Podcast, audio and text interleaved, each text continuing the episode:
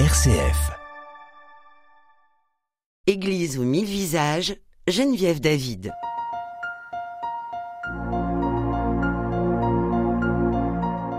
Bonjour et bienvenue dans l'émission Église aux mille visages. Aujourd'hui, Geneviève David à l'antenne pour cette émission hebdomadaire qui rend compte de la vie œcuménique dans le Loiret, préparée par des chrétiens de différentes confessions.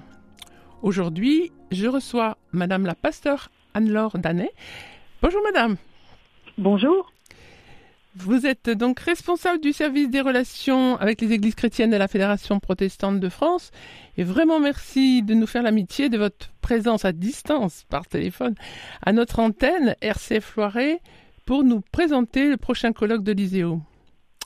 Et certains des auditeurs ont pu d'ailleurs euh, récemment apprécier votre conférence au Centre Œcuménique en visio sur euh, renouveler les, rencontres entre les églises qui vous nous avez actualisé le texte de la charte œcuménique. Merci. Voilà, parce que aujourd'hui, c'est vrai que l'œcuménisme est un enjeu considérable. D'abord, on le voit dans notre société où on assiste à des replis identitaires, ou des, des démarches où chacun, euh, voilà, il y a un individualisme qui est fort et il est important que les églises chrétiennes travaillent ensemble, euh, se, rencontrent et puis il aussi un message à adresser en particulier euh, pour cette actualité qui est vraiment très difficile. Voilà. Alors ce, colloque justement, donc organisé par l'Institut supérieur d'études œcuméniques qui est à, l'Institut catholique de Paris, qui se nomme le colloque, des facultés, qu'il est chaque année conjointement préparé avec plusieurs facultés. Alors en fait, euh, l'ISEO, l'Institut supérieur d'études œcuméniques, est un, un partenariat euh, qui est fait avec trois facultés de théologie, la faculté catholique de Paris, la faculté protestante euh, de Paris et l'Institut Saint-Serge orthodoxe, donc de Paris. Ces trois facultés ont depuis plusieurs décennies l'habitude de travailler ensemble, puisque l'ISEO existe depuis plus de 50 ans.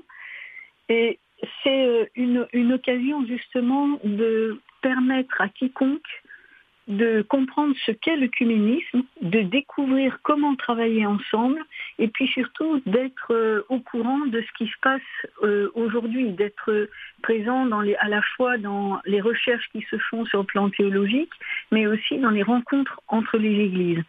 Tous les ans, on organise donc par l'ISEO un colloque qui est vraiment adressé à qui veut. Il ne faut pas forcément avoir euh, des diplômes universitaires ou un parcours œcuménique c'est vraiment, euh, c'est ouvert à quiconque et on choisit des thèmes qui rejoignent à la fois la préoccupation des églises et euh, aussi une question qui touche tous nos contemporains. Et il faut dire qu'aujourd'hui, ça fait plus d'un an qu'on prépare cette rencontre sur ce thème de euh, paix des églises, paix du monde. et voilà, il vient percuter là une actualité dramatique mais justement, euh, il me semble que les chrétiens ont quelque chose à dire sur la question de la paix. Donc euh, voilà, ce, colloque, il a une, une place là particulièrement euh, importante aujourd'hui.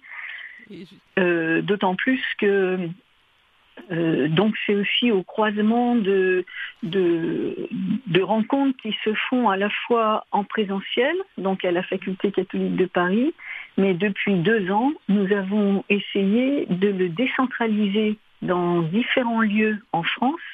L'année dernière, on avait 25 groupes qui se sont organisés. Donc les plénières, les rencontres en plénière se font en visioconférence. Et puis dans chaque lieu, il y a un travail d'atelier. Voilà. Et cette année, on a recommencé le même système pour que le plus grand nombre puisse profiter de, de cette rencontre et d'intervenants qui sont alors du coup exceptionnels, parce qu'il faut quand même dire que la, la pandémie a obligé les églises, comme d'ailleurs tout le monde, à se réorganiser. On a développé beaucoup les visioconférences. Et euh, du coup, ça nous permet aussi d'inviter des personnes du monde entier. Et donc, alors, permettez-moi de préciser pour nos auditeurs que la bonne nouvelle, c'est que donc cette année, parmi les villes de France où ce colloque est décentralisé, donc il y a Orléans. Et, Orléans. Voilà, et parce qu'Orléans, où notre, la présence du centre œcuménique euh, permet d'entretenir des bonnes relations entre chrétiens de différentes confessions et de vivre ainsi l'œcuménisme dans le partage des activités communes. Donc, ces conférences auront lieu à la Maison Saint-Vincent, qui se situe 50 boulevard Aristide-Briand, près du théâtre. Et donc, ça sera en lien, comme a expliqué Madame Danet, avec euh, le colloque organisé à Paris par l'ISEO. voilà ce qui est bien, c'est que euh, c'est aussi euh, vraiment une, interaction entre ceux qui seront à Paris et ceux qui seront dans les différents lieux en France. Voilà, exactement. Euh, pas séparé. Hein. Il y aura vraiment des moments de de d'abord les conférences seront communes et puis il y aura un temps d'interaction dans le sens où ce qui sera fait dans les ateliers sera repris ensuite par une, pour une synthèse euh, à la fin de chaque journée. Donc ça permet aussi de valoriser le travail qui est fait dans, dans les différents lieux.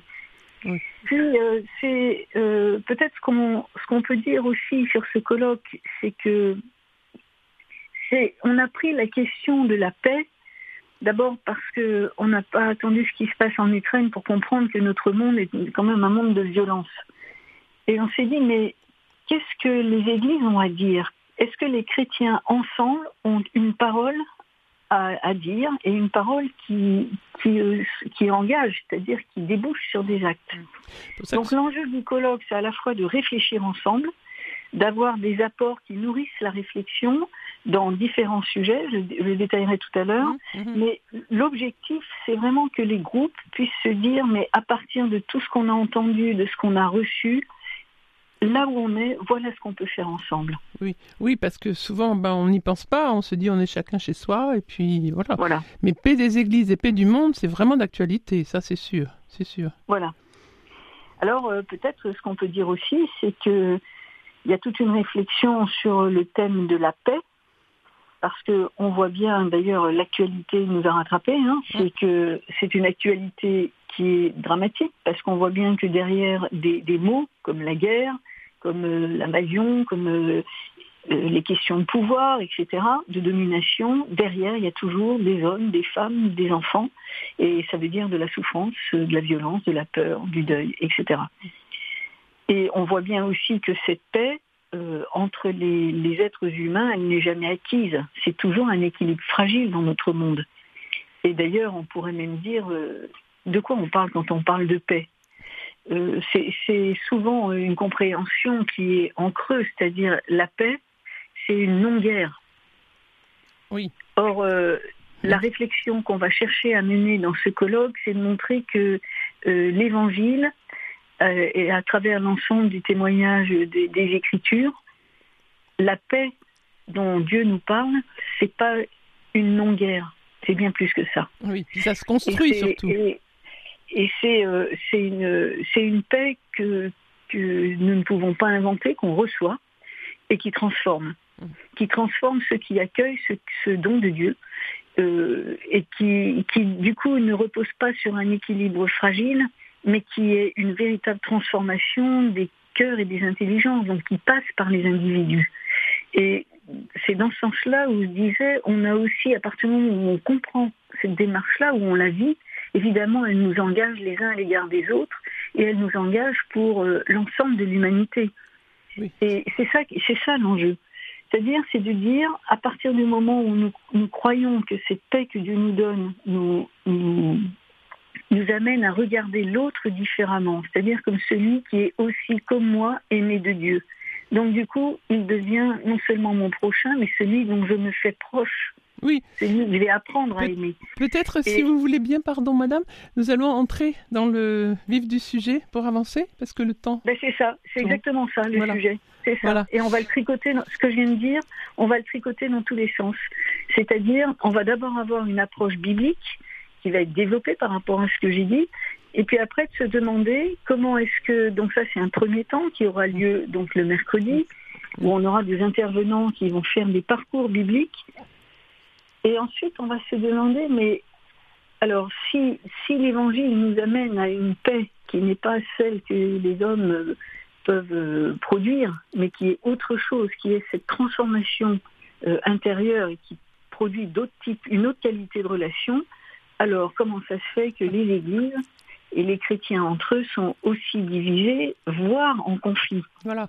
et il y en a des conflits dans le monde, hein, ça on le sait bien. RCF, la joie se partage. Bienvenue dans l'émission Église aux mille visages. Nous sommes dans cette émission avec Madame Lord, Anne Lordanet pour présenter le colloque de l'ISEO qui va avoir lieu en partie à un, en distanciel et en présentiel à Orléans, retransmis de Paris, Paix des Églises et Paix du Monde, qui aura lieu du 9 au 11 mars à Orléans et à Paris. Voilà, donc on disait, cette démarche, c'est quoi la paix? Une recherche biblique. ça, c'est le premier jour. Le deuxième jour, c'est de se dire, on fait le constat que les églises ne sont pas toujours, ne vivent pas entre elles toujours la paix. Donc, comment est-ce que le mouvement œcuménique, c'est-à-dire ce travail entre les églises, peut être une école de réconciliation? Et là, on va avoir aussi des intervenants qui vont montrer euh, des exemples concrets qui ont été vécus de réconciliation entre églises. Je pense par exemple à la, première intervention qui, qui euh, va présenter cette réconciliation entre les églises luthériennes et ménoniques, qui est un courant euh, aussi du protestantisme, où euh, Luther, donc l'Église luthérienne, avait à l'époque condamné ce courant et accepté qu'il soit, euh, qu'il soit combattu même par les armes. Et il y a eu au XXe siècle, donc vous voyez que c'est pas vieux, il y a eu vraiment une réconciliation entre ces deux églises. On aura la même chose entre l'Église catholique romaine et l'Église orthodoxe. Euh, voilà, donc on, montre comme ça qu'il y a des exemples qui sont possibles. Ça, c'est le deuxième jour pour le jeudi. Et on propose à la suite de ça des ateliers justement pour montrer à partir de plein d'exemples comment dans le monde aujourd'hui les églises travaillent ensemble à cette question de la réconciliation entre elles par différents biais. Ça peut être par la liturgie, par la prière, par des actions communes, etc avec des thèmes particuliers. Et puis le troisième jour, alors on ouvre, c'est-à-dire c'est plus les églises entre elles, mais c'est l'église à l'égard du monde. Comment est-ce que les églises qui proclament la paix, comment est-ce qu'elles sont artisans de paix? Et là aussi, on a invité des gens qui vont témoigner de ce qui s'est fait, donc des choses qui sont très concrètes. Je vous donne juste un exemple. On aura une intervenante qui sera à Bogota, donc en Colombie, et qui a participé à la demande du gouvernement colombien au travail de réconciliation entre euh, le gouvernement et les FARC. Et qui a été, tous les responsables d'église avaient été invités et ils ont euh, aidé justement à ce travail de, dialogue et de sortie de, conflits et abouti à ce qu'on sait maintenant aujourd'hui de réconciliation. Euh, on aura évidemment aussi un exemple très concret, un dialogue avec euh, l'évêque euh, émérite de Jérusalem, l'évêque luthérien, sur la question Israël-Palestine. Là aussi, de quoi on parle quand on parle de paix dans, cette, dans ce, Proche-Orient où euh, voilà, ça n'en finit plus hein, d'être dans cette question de conflit. Et l'après-midi, il y aura aussi évidemment toujours des ateliers pour s'approprier ce qui se sera dit le matin avec les conférences. Donc ça permet aussi à chacun de dire, mais là, moi, dans ce que j'ai entendu, ça peut peut-être me donner une idée pour travailler là où je suis avec d'autres sur euh, une action qui va provoquer, qui va permettre la paix, ou entre les églises, ou dans un quartier, ou etc. Je ne eh pas non plus la dimension interreligieuse. Hein. Vraiment, oui, merci beaucoup. Je crois que le temps arrive à, à sa fin de cette émission. Mais vraiment, vous avez ouvert les horizons pour euh, inciter nos auditeurs à vraiment participer à ce colloque. Vraiment, merci beaucoup pour cette présentation. Merci à vous. Et je pense que les auditeurs vont être intéressés par ces divers sujets pour suivre ces journées œcuméniques. Et merci Paul à la technique et à bientôt pour notre prochaine émission Église aux mille visages avec Mélodie Houot. Merci beaucoup madame. Au revoir. Merci, bonne suite à chacun. Merci.